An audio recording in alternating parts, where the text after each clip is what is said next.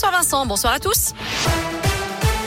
À la une, 75% de grévistes en primaire et la moitié des écoles fermées jeudi, selon les prévisions du syndicat SNU.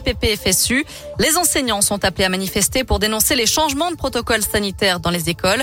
Trois versions en une semaine. La dernière, présentée hier par Jean Castex, n'oblige plus les élèves qu'à contact à présenter un test PCR ou antigénique négatif.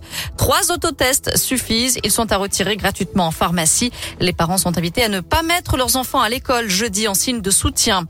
Eux réclament de moyens pour l'hôpital public et le secteur social. Les personnels de santé et de l'action sociale étaient en grève aujourd'hui pour dénoncer une nouvelle fois la dégradation des conditions de travail et le manque d'effectifs. Un rassemblement a eu lieu cet après-midi entre la place Jean Massé et la préfecture du Rhône à Lyon.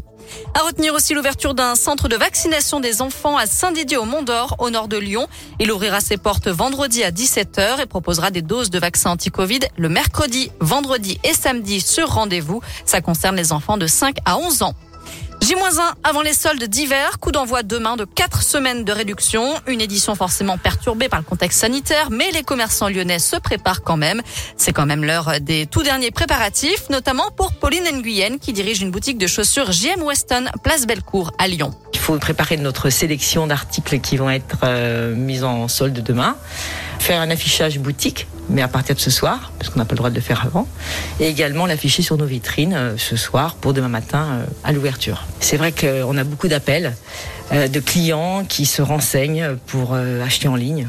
Est-ce qu'ils ont peur de se déplacer en boutique à cause de l'affluence?